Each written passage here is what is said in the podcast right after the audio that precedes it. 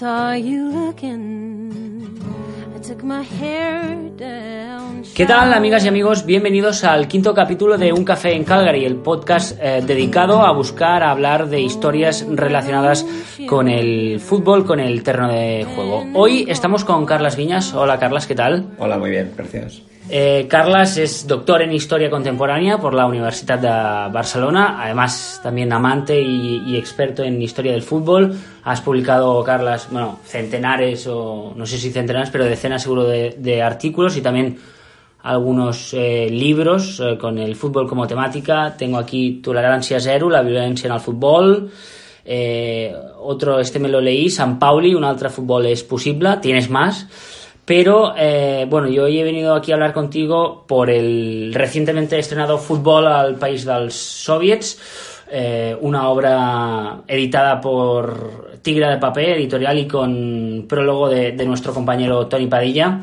Eh, bueno, en este libro, eh, Carlas, mm, corrígeme si me equivoco un poco, ah, explicas y analizas la introducción del fútbol en la Rusia primero eh, a finales del siglo, del siglo XIX y eh, acabas con la creación de la primera, de la primera edición de la, de la Liga Soviética. En todo este periodo de, de introducción del fútbol en la, en la, Rusia, en la Rusia primero eh, zarista y luego la, la, Rusia bolchevique, ¿qué tiene tanta, tanta amiga para que te llevara a escribir este libro? Bueno, diversos temas que me parecen muy interesantes. Primero, la idea del libro central es explicar si la revolución de octubre del 17 tiene un impacto en el fútbol, ¿no? Y para explicarlo esto con cierto conocimiento, había que explicar cómo llega el fútbol a, la Rusia imperial. Eh, ya de por sí, la llegada del fútbol a esta Rusia zarista podría llegar a ocupar un libro entero, ¿no? Porque es un fascinante el relato de cómo los pioneros británicos y alemanes son los que llevan el fútbol a Rusia imperial, como por un lado vinculado a las élites crece en San Petersburgo, que entonces es la capital, y como después eh, nace o se gesta en Moscú gracias a la incorporación de las clases obreras y populares al fútbol. ¿no? Por tanto, es un relato que me parece muy interesante abordarlo, que curiosamente era un periodo quizá menos explorado, sobre todo a nivel académico y a nivel estatal, no así en otros idiomas, por ejemplo, la literatura anglosajona sí que tiene algunos libros sobre el tema, pero me pareció interesante conocer de primera mano cómo fue esta llegada al fútbol, cómo se importó, quién lo importó y cómo fue evolucionando y cuál fue la evolución a partir de la revolución bolchevique que da lugar luego a la creación de la Unión Soviética. Luego hablaremos de esta revolución de 1917, eh, pero antes sí que eh, en la presentación que hicisteis en la librería Taifa de, de Gracia con, con Tony Padilla y Aitor Lagunas, eh, hablabais constantemente de la dualidad. En ese momento me pareció interesante, pero no me había leído el libro, ahora sí, y realmente constato que esta dualidad se, da de manera casi permanente. Y en este sentido te quería preguntar... Eh, sobre ese recelo que tiene Rusia ¿no? a la hora de acoger el fútbol como una cosa casi extranjera al principio, pero que finalmente acaba triunfando. Sí, la recepción a finales del 19 es, es dual. Por un lado hay un sector, el más vinculado a la corte zarista, al séquito real y a las clases más ligadas al conservadurismo y tradicionalismo, que ve el fútbol como algo foráneo, extranjero, por tanto una injerencia. Este es el sector que históricamente ha intentado, tratado de mantener la tradición eslava eh, rusa, ¿no? Y por tanto ve que el fútbol originario en, moderno en Gran Bretaña es un invento extranjero, ¿no? Y lo ve como un peligro. En cambio, eh, los nobles más jóvenes lo ven como un sinónimo de modernidad. Y para ellos es la vía, por ejemplo, de equipararse a realidades occidentales, a ciudades como Viena, Londres o París. ¿no? Un, una vía para equipararse, a, Occidente, a Europa, y para ellos es un, un, fenómeno altamente sugerente. Por, este, por tanto, la recepción también es dual en la propia corte y en la aristocracia rusa. Sin querer desvelar lo que pasa en todo el, el libro, sí que hay una anécdota que me parece eh, curiosa de, de cómo la, la, población rusa al principio era reticente ¿no? a, a, a, ese deporte que no conocían y es el momento en el que eh, unos primeros obreros rusos ven cómo eh, bota un balón y, y, se asustan, ¿no? Sí, es eh, los hermanos Charnok, que son los pioneros del fútbol ruso, dos británicos. Eh, los que llevan la práctica del mismo a la fábrica en la que trabajan y la que por primera vez llega un balón a Rusia, importado de, de Gran Bretaña, y este dirigente de la fábrica Morozovsky de, Moscú trata de hacer eh, llegar la práctica del fútbol a los compañeros trabajo, de trabajo. La anécdota es esta, ¿no? Cuando primero ver una pelota que no habían visto en su vida, un objeto redondo que bota, algo para nosotros muy incorporado a nuestro imaginario, para entonces algo totalmente nuevo y novedoso. Cuando Charnock chuta el balón hacia, hacia el cielo, cuando cae, produce un gran estruendo y la, la, la sorpresa que del propio Charnock es cuando ve que sus compañeros trabajadores salen corriendo por asustados por el impacto del balón. ¿no? Uh -huh. Esto es una anécdota muy interesante. Uh -huh. Antes del triunfo de la Revolución de Octubre del 17, eh, hay un momento como, no sé si de impasse, pero a mí me parece muy curioso, en el que realmente eh, en un equipo puede coincidir gente, gente bien, si me permites hablar en plata, con, con gente del populacho, ¿no? Eh, eso es algo que no sé si, si el fútbol eh, consigue hacer por primera vez, juntar a, a, gente de dos esferas tan distintas. Bueno, es unos espacios transversales que se dan, pero es un espacio que cuesta conseguir y al que cuesta llegar. Primero los, los equipos de, extranjeros, básicamente son equipos de, de la élite, totalmente alejados de la práctica para las clases populares, ¿no? incluso reticentes a que los obreros jueguen a fútbol, ¿no? Incluso jugar contra equipos de obreros, porque para ellos es algo que no es, no es muy lógico. Y en cambio, curiosamente, la guerra, la Primera Guerra Mundial, es la que ejerce este efecto de democratizar la práctica del fútbol y de las bajas hay necesidad de jugadores y es como finalmente la gente de extracción más humilde puede llegar a eh, convivir en un vestidor, en vestidor en un equipo con estas clases más pudientes. Posteriormente llega la revolución del 17, eh, que es el, el, objeto, o decías tú, el motivo por el que tú mm, decides eh, escribir este libro. ¿Crees que realmente el fútbol cam cambia a partir de, de, estos, de este suceso? Sí, creo que es trascendental el cambio. De hecho, es cuando los equipos dejan de ser eh, entidades privadas o incluso clubes de socios elitistas o muy restringidos para pasar a ser clubes refundados bajo una nueva denominación, vinculada obviamente al nuevo Estado obrero socialista, y también vinculados a eh, entes próximos al poder. Por tanto, le hace sindicatos, le hace eh, policía o le hace el ejército. Hay, hay, una cosa en común entre la Rusia de los Romanov y, los bolcheviques, que es que este proceso de primero ver el fútbol con recelo y luego utilizarlo eh, pa, para lo que creen sus objetivos legítimos, es algo que, se da ¿no? en, en, los dos casos, o en las dos etapas. Sí, sí, sí, el fútbol es instrumentalizado por unos y por otros, dependiendo del contexto. Eh, siempre el poder eh, trata de, canal, de vehicularlo en beneficio de sus intereses. Esto es obvio. También es interesante el libro cómo esta percepción del fútbol cambia inicialmente hemos dicho, ¿no? Tanto un sector de las clases eh, más pudientes es reticente, pero también los revolucionarios son reticentes al fútbol, porque lo ven como una práctica propia de la burguesía y por lo que lleva de profesionalismo, dinero, etcétera, etcétera, ¿no?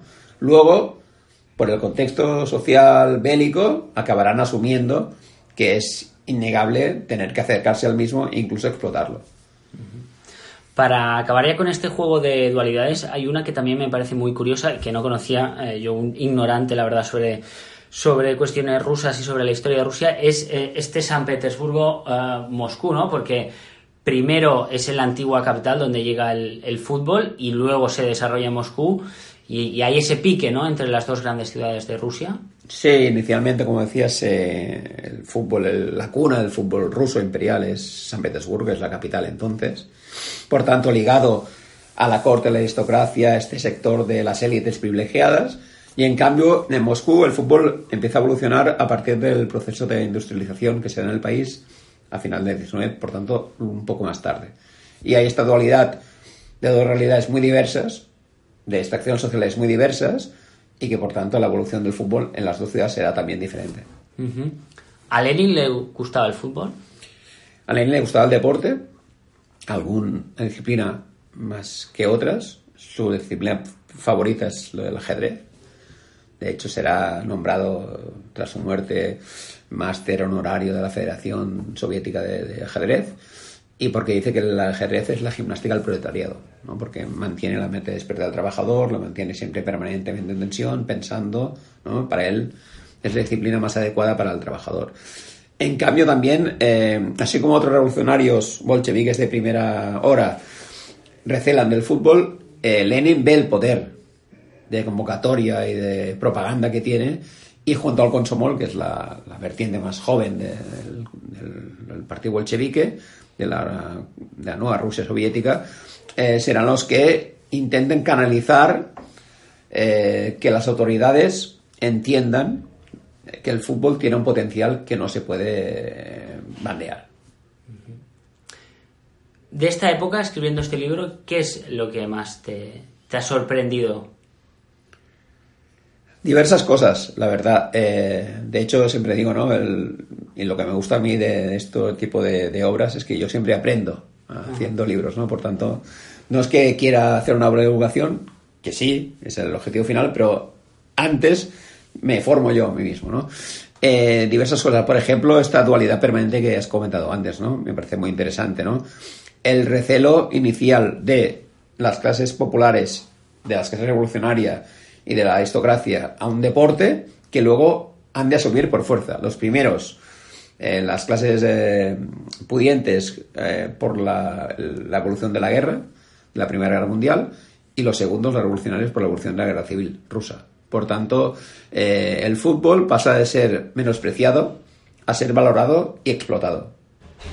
Incluso en el ámbito de los bolcheviques, ya con, la, con el Estado socialista consolidado, como herramienta de propaganda. Y una pregunta que ya te hicieron en su día, pero también me pareció muy interesante, es de ese fútbol ruso, sobre todo de ese fútbol bolchevique, ¿qué queda hoy en día? Queda el legado de la vinculación de algunos clubes históricos con, con, su, bueno, con los inicios de los primeros pasos del fútbol soviético, la denominación sobre todo.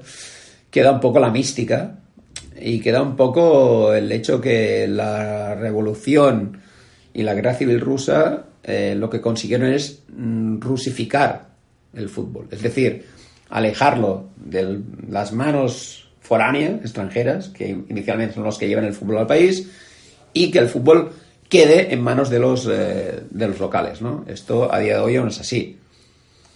Si el poder inicial de la federación y ente está en manos de británicos, franceses y alemanes, luego cambia y está en manos de rusos y soviéticos, hoy en día también. Los clubes están en manos de oligarcas locales. Incluso se, que se permiten comprar otros clubes. Por tanto, el poder del fútbol ruso actual reside aún en manos propias. Y esto es un poco el, el vínculo que existe entre este fútbol inicial de los años 20 y 30 con el fútbol actual. Te preguntaba antes si a Lenin le gustaba el fútbol. Ahora un ejercicio de, de, no sé, de recuperar eh, muertos en vida. ¿Qué pensaría Lenin si, si, viera hacia dónde va el fútbol? Sobre todo esta semana que, por ejemplo, hemos visto que eh, la, ECA, esta asociación de, de grandes clubes europeos, eh, ha hecho una propuesta luego matizada de, Superliga Europea a partir, creo, del 2024, jugando los fines de, de semana. Bueno, caldría, estaría bien saber si Lenin se, hubiera, convertido en un pragmático o mantendría sus, sus posiciones eh, fielmente. Eh, yo creo que Lenin, como la mayoría de revolucionarios, vieron en su momento que el fútbol eh, profesional era uno de los males que azotaban justamente al deporte. No es el deporte por el por gozar de una práctica en un momento de ocio, sino con un fin económico. Por tanto, de hecho, el fútbol soviético, en teoría, se mantiene amateur hasta que en los años 50 la Federación Rus Soviética se afilia a la FIFA. Hasta entonces, teóricamente, el fútbol se mantiene amateur, porque intentan evitar eh, todo profesionalismo o atisbo de profesionalismo, o que el dinero circule. Circula el dinero a nivel de prebendas. Los fichajes se hacen a través de otro tipo de, de, de trueques o de tejemanejes, ¿no? Como ejemplo, eh, conceder una casa mejor o un coche mejor, unas primas que en teoría se pueden dar, que se dan cuando se gana un título. Pero es un sistema, un modelo totalmente diferente del fútbol, por ejemplo, que se juega en la Europa Occidental. ¿Y, y a Carlas Viñas qué, qué le parece? ¿El qué? La, es- esta Superliga, lo digo porque has escrito y, has pensado varias, varias veces sobre este tema. Sí, eh, bueno, eh, me gusta un poco reflexionar sobre el, futuro del, del fútbol, ¿no? Como, como deporte, como modelo de competición. Eh, creo que es una evolución que llegará, tarde o temprano. Se va dila- dilatando en el tiempo, pero esto de una superliga de clubes europeos, los clubes punteros que, que creen una liga incluso cerrada, ahora se habla de una liga abierta, yo creo que será una liga cerrada, a la larga se, se realizará, porque se está priorizando un modelo de negocio en el cual este es un último paso, o el paso siguiente. Si yo viera que el fútbol moderno actual intenta revertir este pósito de comercialidad cada vez más presente en el mismo, quizás no, pero creo que el modelo de negocio va hacia aquí. Y creo que esto será inevitable. Porque, por ejemplo, en las ligas domésticas hay algunos partidos que carecen de interés. Y el dinero que genera unos partidos, una liga cerrada de partidos punteros en fin de semana, es como una Champions en fin de semana, pero cerrada, no de 34 equipos o de 32, sino de 18. Yo creo que sería un modelo de negocio interesante. Eso, evidentemente, afectaría luego las ligas locales, nacionales. Tendría que ver cuál sería la repercusión. Seguramente les afectaría, para mal. Hablas del, del interés que generan grandes partidos, grandes partidos que ahora tenemos en la Champions, pero eh, ¿no, no crees que la repetición constante de este tipo de partidos puede acabar eh, decreciendo este, este interés? Yo creo que no sería repetición, porque sería una liga como la actual, a doble vuelta, y los, los equipos juegan entre ellos dos veces solo, ida y vuelta.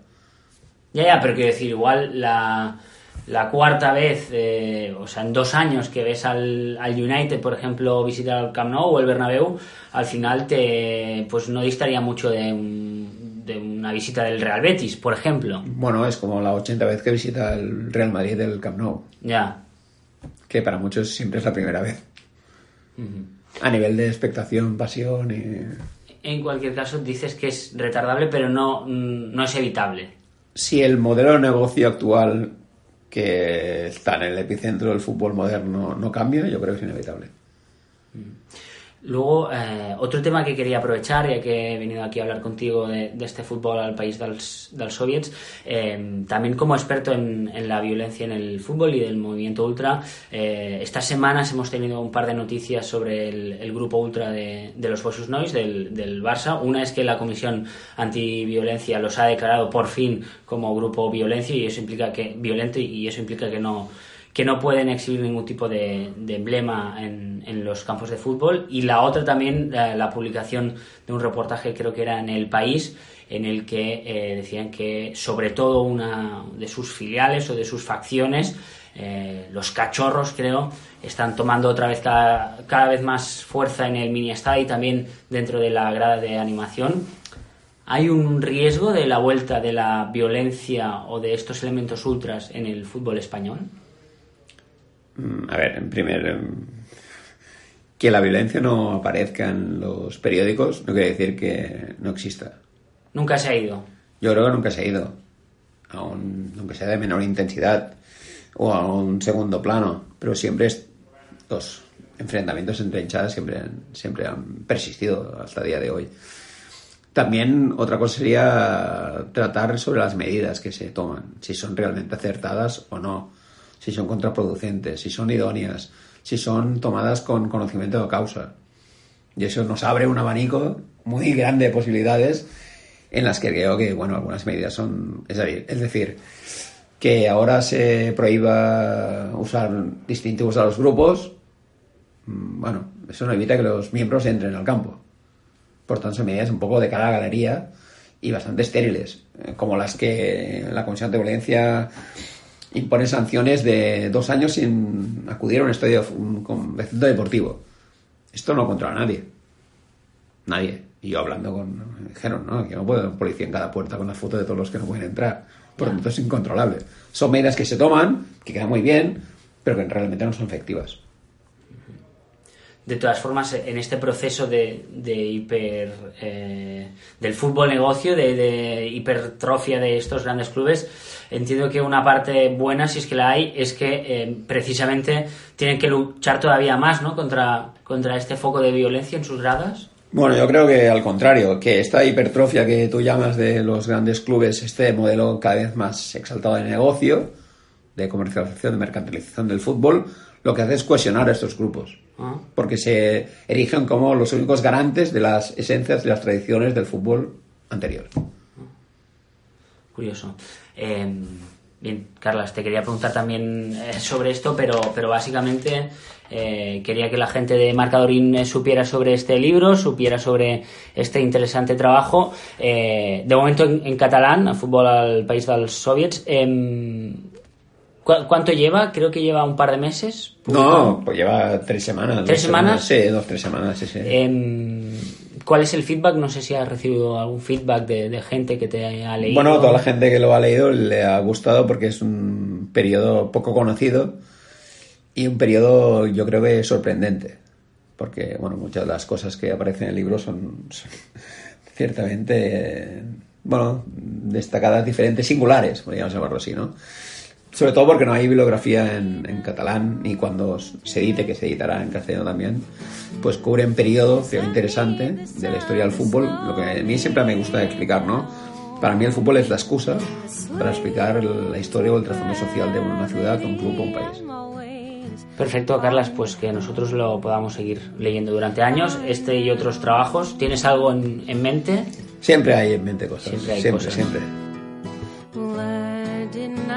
But I wanted to touch it. Blue flame straight from the heat. You knew it would burn me, but at least that is something. I stayed on the edge of my seat.